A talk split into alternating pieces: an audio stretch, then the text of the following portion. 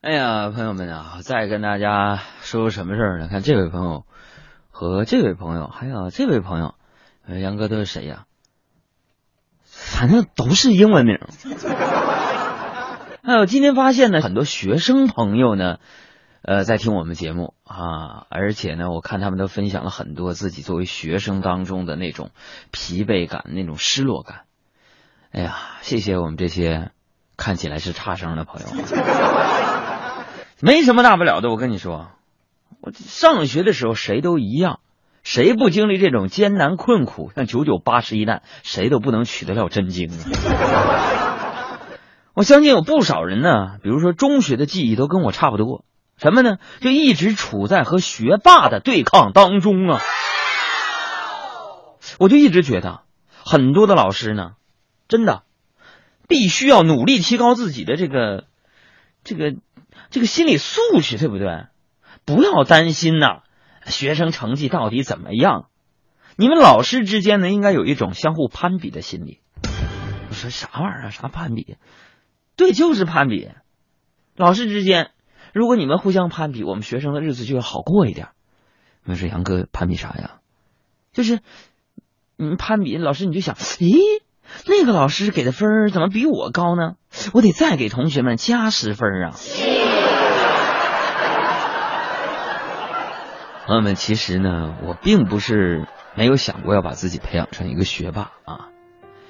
这人人呢都应该有个明确的目标，不要在意别人的眼光，不管咱们先天条件怎么样，只要你肯把精力集中在一件事情上，专心致志的做，昼夜不停的做，任劳任怨的做。比如说学习英语，我的经验就是。只要你这样坚持，你一定会发现自己确实不是这块料啊！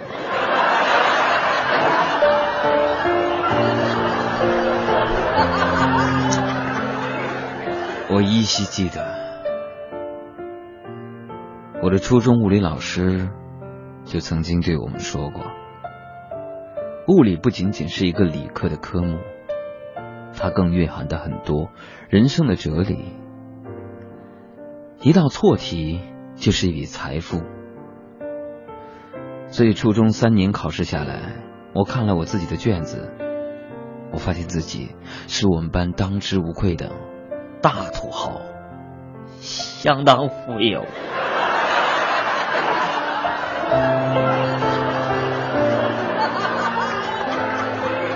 有时候我们在说说土豪啊，很多人的愿望想成为一个土豪。其实呢，总说土豪土豪的，不一定是我们太物质。这个社会的变化太快了。小的时候，一块钱，我能从超市里拿一盒饼干、两袋泡面，还有两瓶牛奶，还有几盒牙膏什么的。现在根本不行啊！唉，毕竟现在超市里边都装了监控摄像头了。我小时候那时候，要是说运气好的话，哪能比这更多？说到这个，朋友说，小的时候的事儿啊，都过去了啊。你看今天中午的时候呢，我就去一个便利店买东西啊，我就花了三十块钱，然后给了老板一百块钱，找回一张五十的和一张二十的。老板很好心的说。说现在五十块钱的假币挺多的，你要看好啊！我就心想啊，老板人真挺不错的。反复看了一下那张五十的没有问题，然后我回到办公室发现，那张二十的是假的。哎呀，防不胜防啊！